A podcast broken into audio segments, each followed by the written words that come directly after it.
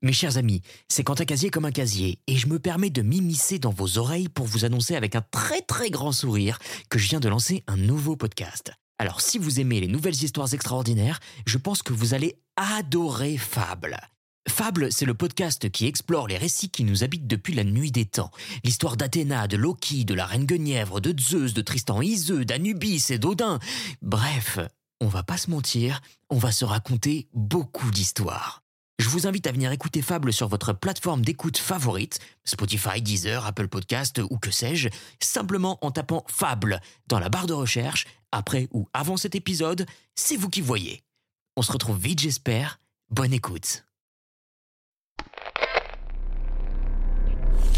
Afin de profiter de l'expérience qui vous attend, je vous recommande chaudement l'utilisation d'un casque audio.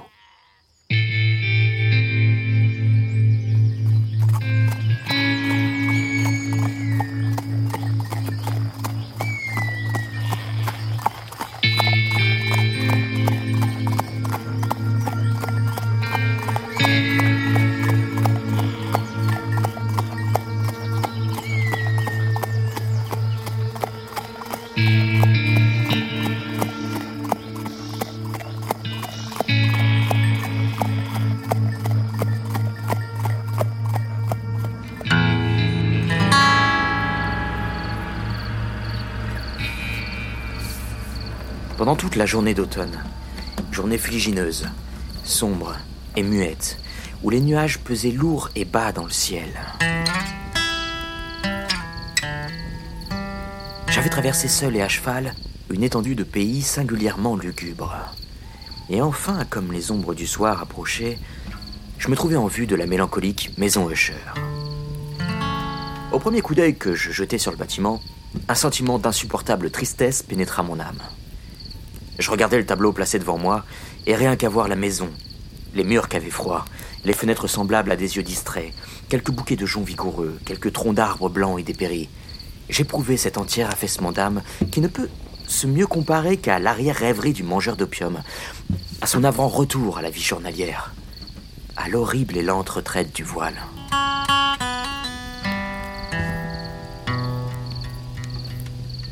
Qu'était donc? Je m'arrêtai pour y penser. Qu'était donc ce je ne sais quoi qui m'énervait ainsi en contemplant la maison Usher? C'était un mystère tout à fait insoluble, et je ne pouvais pas lutter contre les pensées ténébreuses qui s'amoncelaient sur moi pendant que j'y réfléchissais.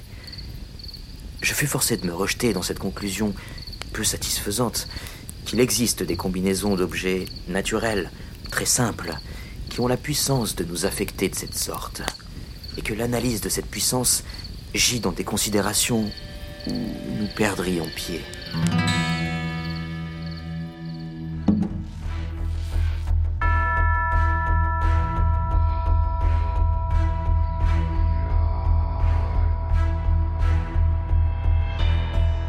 Bienvenue dans le premier épisode de La chute de la maison Usher.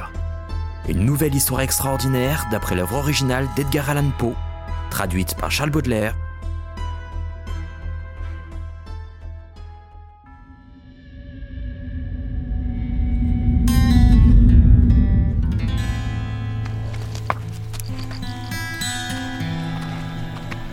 je conduisis mon cheval vers le bord escarpé d'un noir et lugubre étang. miroir immobile s'étalait devant le bâtiment. Et je regardais les images répercutées et renversées des joncs grisâtres, des troncs d'arbres sinistres et des fenêtres, semblables à des yeux sans pensée. C'était néanmoins dans cet habitacle de mélancolie que je me proposais de séjourner pendant quelques semaines. Son propriétaire Roderick Usher avait été l'un de mes bons camarades d'enfance. Et plusieurs années s'étaient écoulées depuis notre dernière entrevue. Une lettre, cependant, m'était parvenue récemment. Une lettre de lui. L'écriture portait la trace d'une agitation nerveuse. L'auteur de cette lettre me parlait d'une maladie physique aiguë, d'une affection mentale qui l'oppressait, et d'un ardent désir de me voir, comme étant son meilleur et véritablement son seul ami espérant trouver dans la joie de ma société quelque soulagement à son mal. C'était cette ouverture d'un cœur suppliant qui ne me permettait pas l'hésitation. J'obéis immédiatement.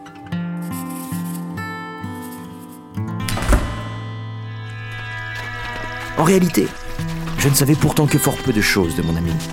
Une réserve excessive avait toujours été dans ses habitudes. Je savais toutefois qu'il appartenait à une famille très ancienne qui s'était distinguée depuis un temps immémorial par une sensibilité particulière de tempérament. Cette sensibilité s'était manifestée de vieille date par les actes répétés d'une charité aussi large que discrète, ainsi que par un amour passionné pour les difficultés, plutôt que pour les beautés orthodoxes de la science musicale. J'avais appris aussi ce fait très remarquable que la souche de la race d'Usher, si glorieusement ancienne qu'elle fût, n'avait jamais, à aucune époque, poussé de branches durables. En d'autres termes, que la famille entière ne s'était perpétuée qu'en ligne directe, à quelques exceptions près, très insignifiantes et très passagères. C'était peut-être cette absence de branches collatérales et de transmission constante qui avait, à la longue, si bien identifié les deux, le nom primitif du domaine s'était fondu dans la bizarre et équivoque appellation de maison Usher, qui semblait enfermer la famille et l'habitation de famille. Quand mes yeux, laissant l'image dans l'étang, se relevèrent vers la maison elle-même, une étrange idée me poussa dans l'esprit. Une idée si ridicule en vérité que, si j'en fais mention, c'est seulement pour montrer la force vive des sensations qui m'oppressaient. Mon imagination avait si bien travaillé que je croyais réellement qu'autour de l'habitation et du domaine planait une atmosphère qui lui était particulière. Une vapeur mystérieuse et pestilentielle, à peine visible, lourde, paresseuse et d'une couleur plombée. Je secouais de mon esprit ce qui ne pouvait être qu'un rêve, et j'examinais avec plus d'attention l'aspect réel du bâtiment.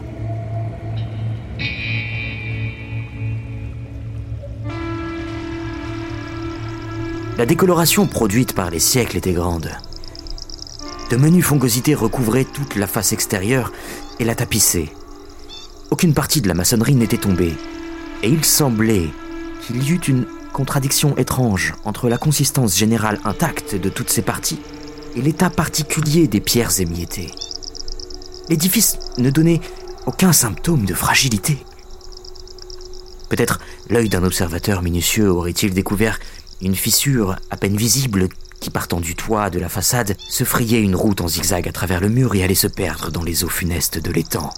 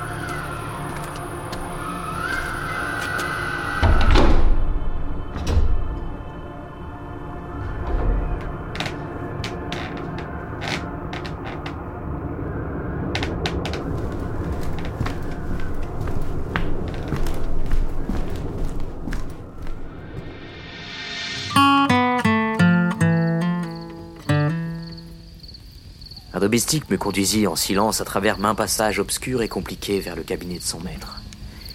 Bien des choses que je rencontrais dans cette promenade contribuèrent, je ne sais comment, à renforcer les sensations vagues dont j'ai déjà parlé.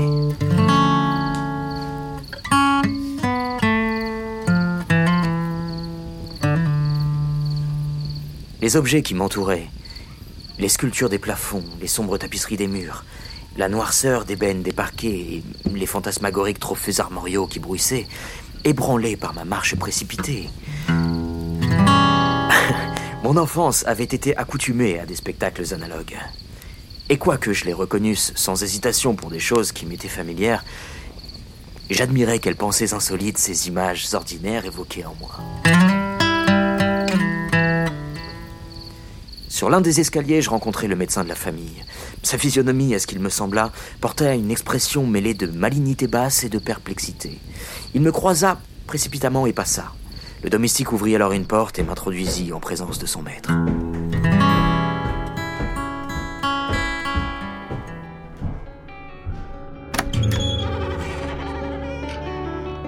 La chambre dans laquelle je me trouvais était très grande et très haute. Les fenêtres longues et étroites, et à une telle distance du noir plancher de chêne qu'il était absolument impossible d'y atteindre. De faibles rayons d'une lumière cramoisie se frayaient un chemin à travers les carreaux treillissés et rendaient suffisamment distincts les principaux objets environnants. L'œil, néanmoins, s'efforçait en vain d'atteindre les angles lointains de la chambre ou les enfoncements du plafond arrondi en voûte et sculpté. De sombres draperies tapissaient les murs.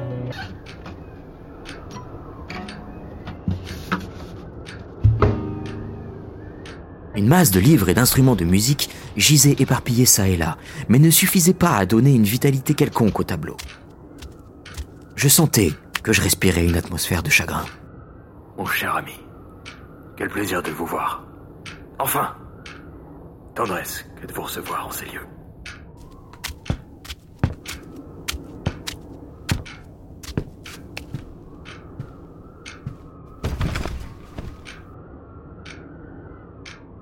Pendant quelques moments, comme il restait muet, je le contemplais avec un sentiment moitié de pitié et moitié d'effroi.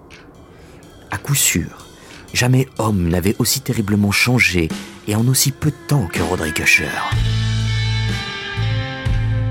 Le caractère de sa physionomie avait toujours été remarquable.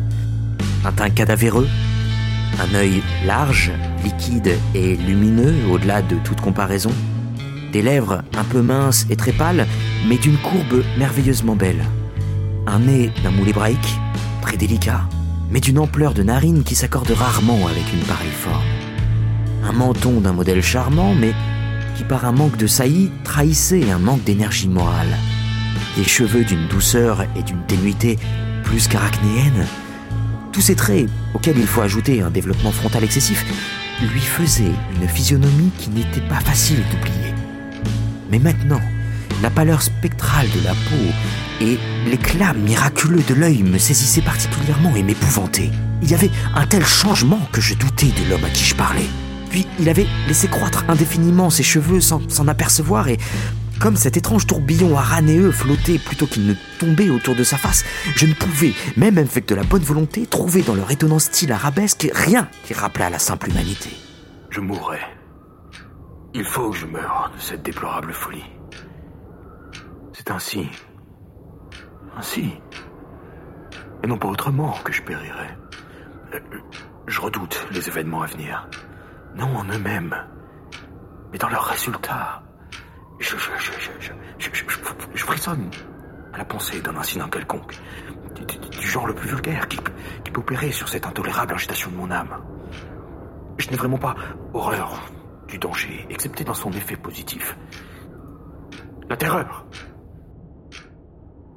Dans cet état d'énervation, je sens que tôt ou tard, le moment viendra où, où, la vie et la raison m'abandonneront. À la fois dans quelque lutte inégale avec les sinistres fantômes. La peur. Il s'étendit assez longuement sur le caractère de sa maladie. Famille. C'était, disait-il, un mal de famille, un mal pour lequel il désespérait de trouver un remède. Une simple affection nerveuse, ajouta-t-il immédiatement, dont sans doute il serait bientôt délivré.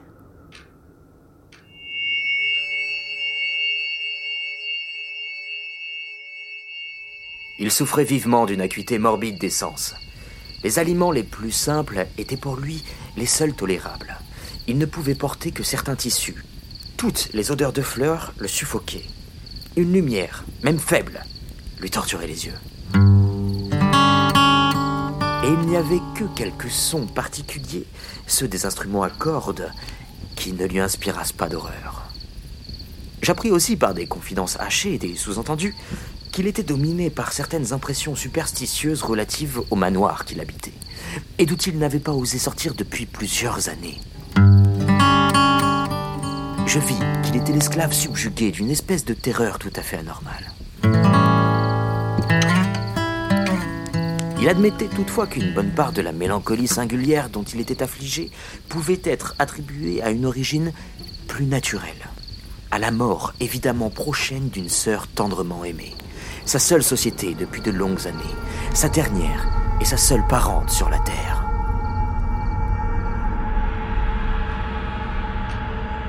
Sa mort me laissera, moi, le frêle et le désespéré, des derniers de l'antique race des euh.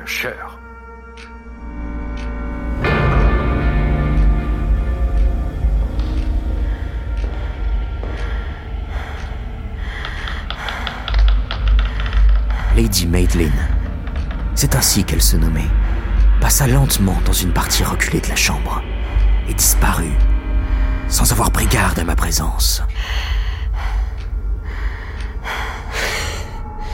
Je la regardais avec un immense étonnement où se mêlaient quelques terreurs.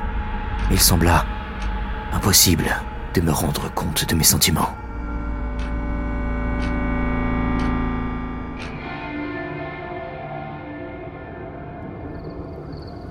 Une sensation de stupeur m'oppressait.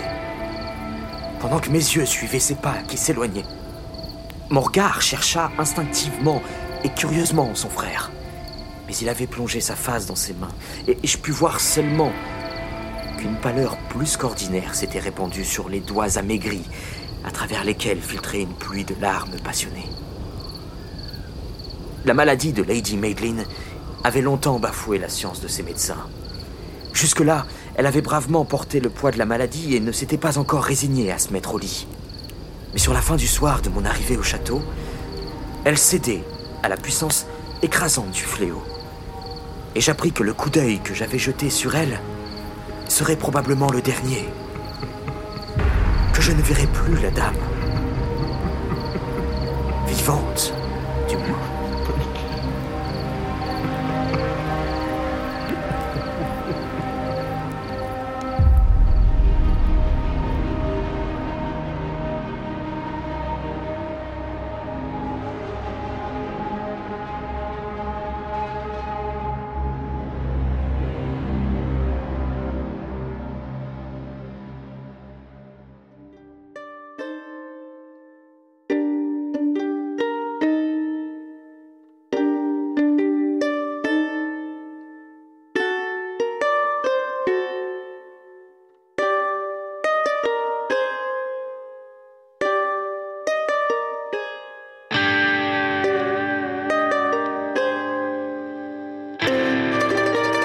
C'était le premier épisode de La chute de la maison Usher. Nouvelle histoire extraordinaire, réalisation, voix et mixage, Quentin Casier. Musique originale, Philippe Bettenot. Avec la participation d'Alma. Si notre travail vous plaît, n'hésitez pas à nous laisser un avis ou un commentaire pour nous soutenir. On se retrouve la semaine prochaine pour un nouvel épisode. C'était votre narrateur. À bientôt.